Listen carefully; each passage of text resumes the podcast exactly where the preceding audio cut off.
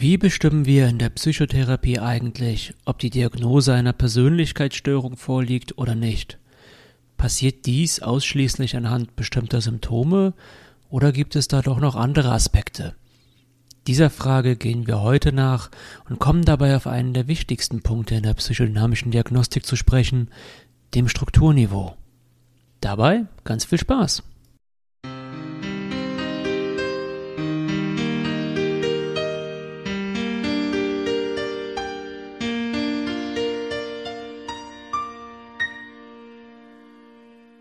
Und damit herzlich willkommen zur fünften Folge unseres psychodynamischen Podcastes.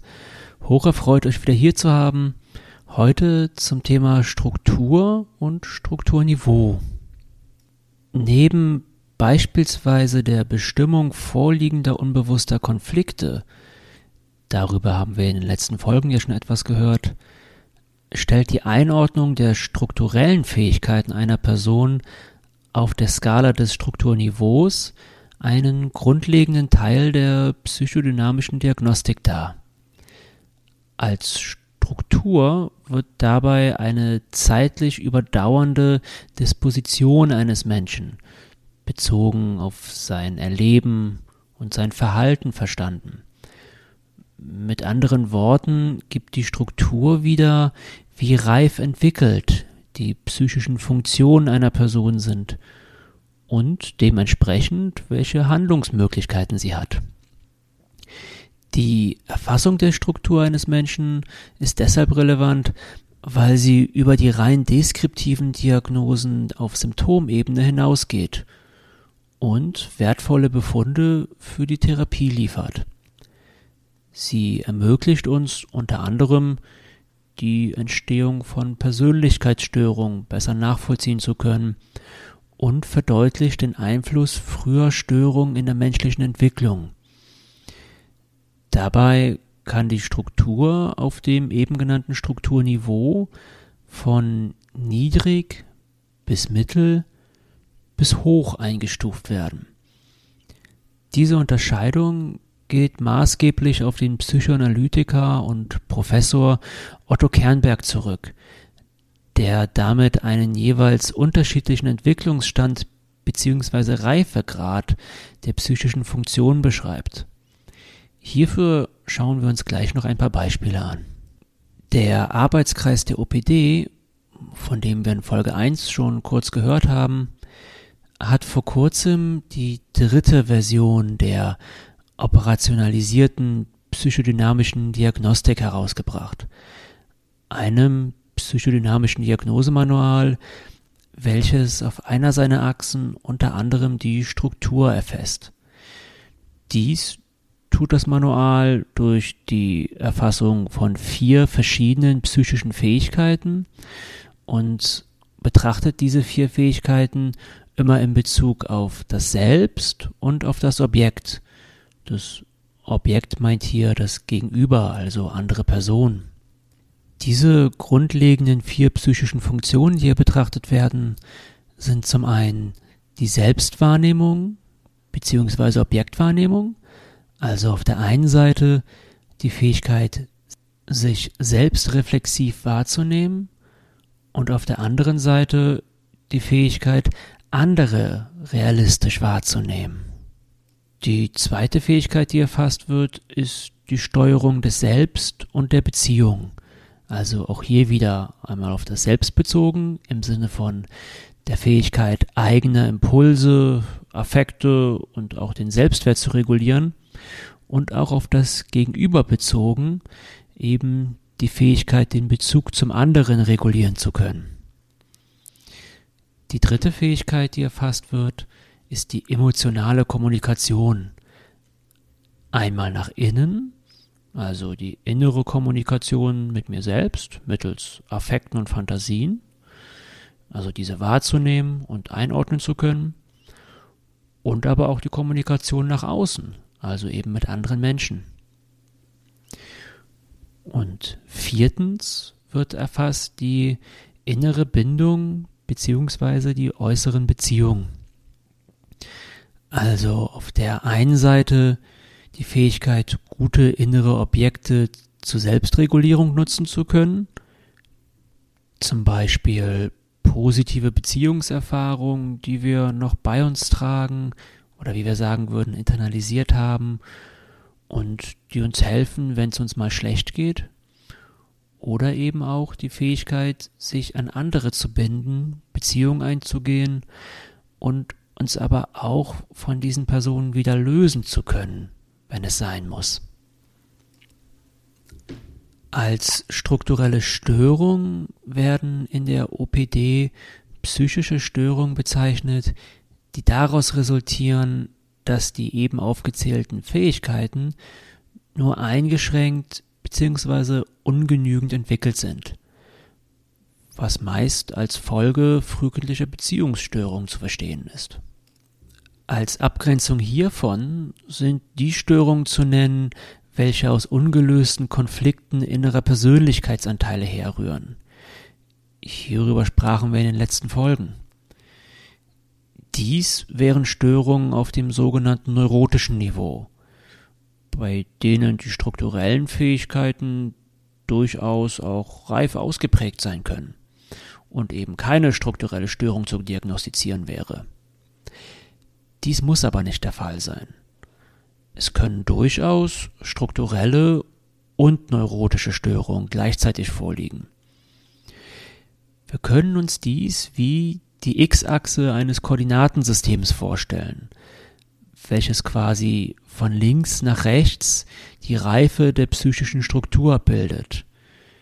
In diesem Beispiel würden wir, wenn wir von links nach rechts gehen, immer mehr in den Bereich der strukturellen Störung kommen. Also hier würden wir uns vorstellen, dass auf der linken Seite eine hohe bzw. reife Struktur vorliegt, während wir, je mehr wir nach rechts gehen, die Reife der Struktur abnimmt. Dabei ist der Übergang zwischen den verschiedenen Niveaus fließend. Je niedriger das Strukturniveau, desto unflexibler sind die psychischen Mechanismen. Sie sind dabei meist übermäßig starr oder gar ganz haltlos. In der psychotherapeutischen Praxis würde beim Vorliegen von strukturellen Störungen und gleichzeitigen innerpsychischen Konflikten zunächst die Bearbeitung der strukturellen Störung im Vordergrund stehen. Hier noch ein anderes Beispiel zur Veranschaulichung.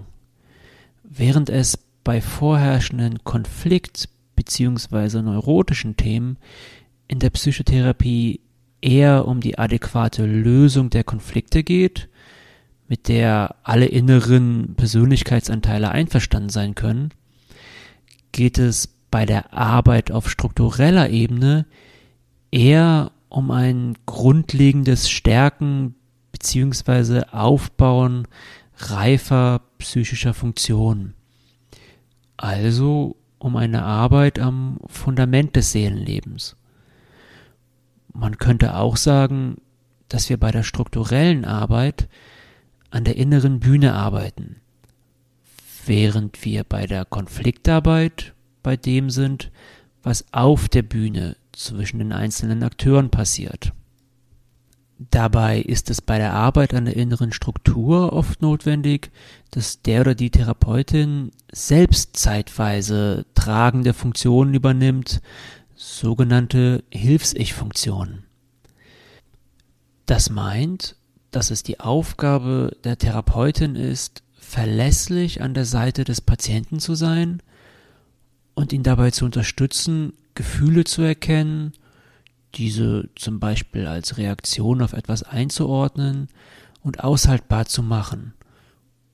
Oder zu helfen, die Absichten anderer Menschen zu verstehen und vorausahnen zu können, um eigenes Handeln bewusster zu machen.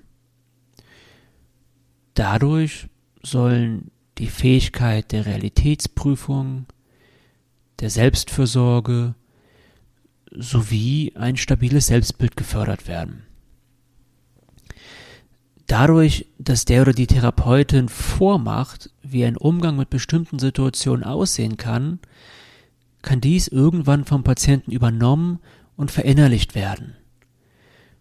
Und um bei der Metapher von eben zu bleiben, es geht darum, erst einmal die Bühne zu stabilisieren. Solange die Bühne nicht stabil ist und Löcher im Boden sind, können Konflikte zwischen den Akteuren nicht bearbeitet werden. Sie sind ja zu sehr damit beschäftigt, nicht den Halt zu verlieren. Ein weiterer Aspekt ist natürlich, dass der oder die Patientin meist schon selbst eigene Reparaturversuche ausprobiert hat. Auch diese sind in der Behandlung aufzugreifen und zu betrachten.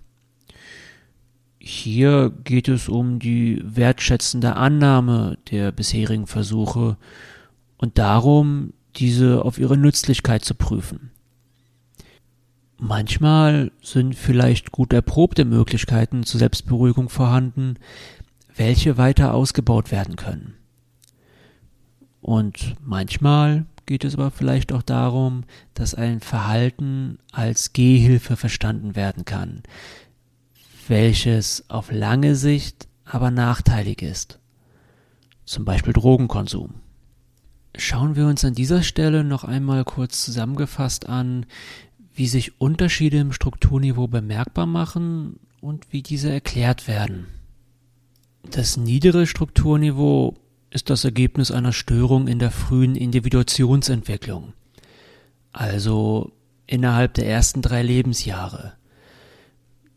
Dies kann der Fall sein bei Kindern, die bei Eltern aufwachsen, die zum Beispiel selbst sehr hoch belastet sind und keine Kapazitäten haben, ihr Kind emotional zu versorgen, es zu beruhigen oder es auch gar nicht verstehen können. Entwicklungsstörungen an dieser Stelle bewirken eine ungenügende Integration gegensätzlicher Aspekte im Erleben der eigenen und der anderen Person und sind mit einer ganz basalen, also grundlegenden entwicklungsbedingten Ich-Schwäche verbunden. Das bedeutet, dass theoretisch alle Ich-Funktionen unreif geblieben sein können und eine fundamentale Störung des Selbstgefühls vorliegt. Die Folge ist ein labiler Realitätsbezug sowie eine geringe Belastbarkeit durch Affekte, Impulse und zwischenmenschliche Spannung und Probleme. Klinisch begegnet uns hier teilweise maßlose Aggression und Destruktion. Der Prototyp der Störung auf dem niederen Strukturniveau sind die Borderline-Störungen, die generell gesprochen gekennzeichnet sind durch unter anderem mangelnde Ich-Integration und labile Ich-Funktion. Mit dem Ich ist an dieser Stelle übrigens nicht die Instanz aus Freuds Modell gemeint, von der wir schon gehört haben, sondern das Konstrukt aus der gleichnamigen Ich-Psychologie, welche sich allerdings aus Freuds Modell entwickelt hat. Hier wird das Ich als Gesamtheit der psychischen Funktionen verstanden. Also der metaphorische Ort in uns, der dafür sorgt, dass wir uns angemessen regulieren können. Weiterhin sind Borderline-Störungen gekennzeichnet durch ein Angewiesensein auf sozialen Reizschutz, da Selbstberuhigung und Distanzierung vom Affekt häufig nur sehr schwer gelingen. Entsprechend herrscht ein instabiles Affekterleben vor, welches sich häufig in Extrembereichen abspielt, sowie eine geringe Objektkonstanz also die gefühlte Gewissheit, dass wichtige Bezugspersonen immer noch verfügbar und emotional präsent sind, auch wenn diese gerade nicht physisch anwesend sind. Auch kommt es aufgrund der mangelnden Fähigkeit, gegensätzliche Aspekte zu integrieren, zu Spaltungsphänomenen. Das bedeutet, dass andere Menschen häufig als nur gut oder nur schlecht und versagend erlebt werden. Hierzu könnten wir noch ganz viel sagen. Vielleicht werden wir uns in einer separaten Folge nochmal mit dem Thema Borderline-Persönlichkeitsstörung befassen. Andere typische Störungen auf dem niedrigen Strukturniveau können die schizoide Persönlichkeitsstörung oder die schizotype Persönlichkeitsstörung sein. Das mittlere Strukturniveau stellt eine Persönlichkeitsorganisation dar, die am Übergang zwischen Entwicklungs- und Konfliktpathologie steht. Sie repräsentiert die Fixierung am Angelpunkt der Entwicklung zwischen früher und höherer Entwicklungsstufe und wird durch das Ringen um Autonomie und einen regressiven Sog in die Abhängigkeit beherrscht. Sie ist entsprechend durch die Entwicklungsposition geprägt, die als Autonomie-Abhängigkeitskonflikt bezeichnet wird. Auch darüber haben wir in den ersten Folgen bereits etwas gehört. Kennzeichnend sind hier relativ reife Objektbeziehungen, die von Objektsehnsucht und Enttäuschung bestimmt sind. Und ebenfalls typisch für dieses Strukturniveau ist eine mäßige Integration der Selbst- und Objektbilder sowie ein noch unsicheres Selbstgefühl. Unter Belastung kann aber auch eine Regression auf das Borderline-Niveau erfolgen. Störungen auf dem mittleren Strukturniveau sind außerordentlich häufig. Beispielsweise sind hier oft narzisstische oder auch depressive Störungen anzutreffen, die auch die Kriterien einer Persönlichkeitsstörung erfüllen können. Prinzipiell sind, wie gesagt, Konfliktthematiken auf allen Strukturniveaus anzutreffen. Genau wie ebenfalls auf allen Strukturniveaus Persönlichkeitsstörungen vorkommen können. Allerdings ist das Vorkommen von Persönlichkeitsstörungen auf dem höheren Strukturniveau im Vergleich zum Auftreten von Konfliktpathologien eher selten. Das höhere Strukturniveau ist dabei die reifste Form der neurotischen Persönlichkeitsorganisation. Wenn hier Störungen auftreten, geht es hauptsächlich um eine Störung der Konfliktbewältigung in der relativ späten kindlichen Entwicklung. Sie ist durch eine gute Ich-Integration, stabile und effiziente Ich-Funktion sowie die Dominanz der Verdrängungsabwehr geprägt. Selbst- und Objektvorstellungen sind gut integriert und stabil. Diese Struktur beruht, wie gesagt, auf einer neurotischen Konfliktpathologie. Das bedeutet, dass wir hier oft reife Bewältigungsmechanismen oder auch Abwehrmechanismen genannt antreffen, wie zum Beispiel die Sublimierung, bei der ein innerpsychischer Konflikt dadurch gelöst wird, dass der dahinterstehende Wunsch gesellschaftlich akzeptabel ausgedrückt wird. Beispielsweise ein Künstler, der seinen Herzschmerz und seine Wut nach einer Trennung in einem Song verpackt. Dies bedeutet allerdings nicht, dass auf diesem Strukturniveau keine Persönlichkeitsstörungen anzutreffen wären. So kann zum Beispiel die zwanghafte Persönlichkeitsstörung auch bei größtenteils gut ausgebildeten psychischen Mechanismen vorkommen.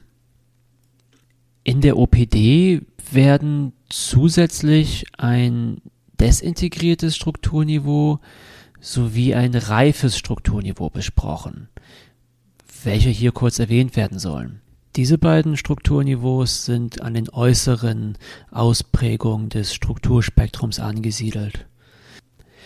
Auf dem desintegrierten Strukturniveau sind die Fähigkeiten des Ichs derart unreif, dass der Bezug zur Realität labil oder gänzlich verloren wird und schwere Persönlichkeitsstörungen vorliegen. Gute innere Objekte, also Beziehungserfahrungen, sind nicht verfügbar und Emotionen werden meist als überflutend wahrgenommen. Die Persönlichkeit auf reifem Strukturniveau zeichnet sich durch die Fähigkeit zum befriedigenden Leben mit anderen und mit sich selbst aus. Sie ist den Anforderungen des Lebens und den üblichen Belastungen, die der Alltag mit sich bringt, gewachsen. Menschen mit einer reifen Persönlichkeit sind theoretisch also nicht dazu disponiert, unter Belastung eine neurotische Störung zu entwickeln. Allerdings wehren natürlich auch reife Persönlichkeiten ab und tragen in ihrem Unbewussten verdrängte Erfahrungen und Konflikte mit sich. So ist der Unterschied zwischen einer neurotischen Persönlichkeit und einer nicht neurotischen, also mit anderen Worten reifen Persönlichkeit, gar kein grundsätzlicher, sondern ein gradueller. Wie wir eben schon gehört haben, ist der Übergang zwischen den strukturellen Niveaus durchaus fließend. Und eine Person kann beispielsweise im Rahmen einer Therapie nachreifen.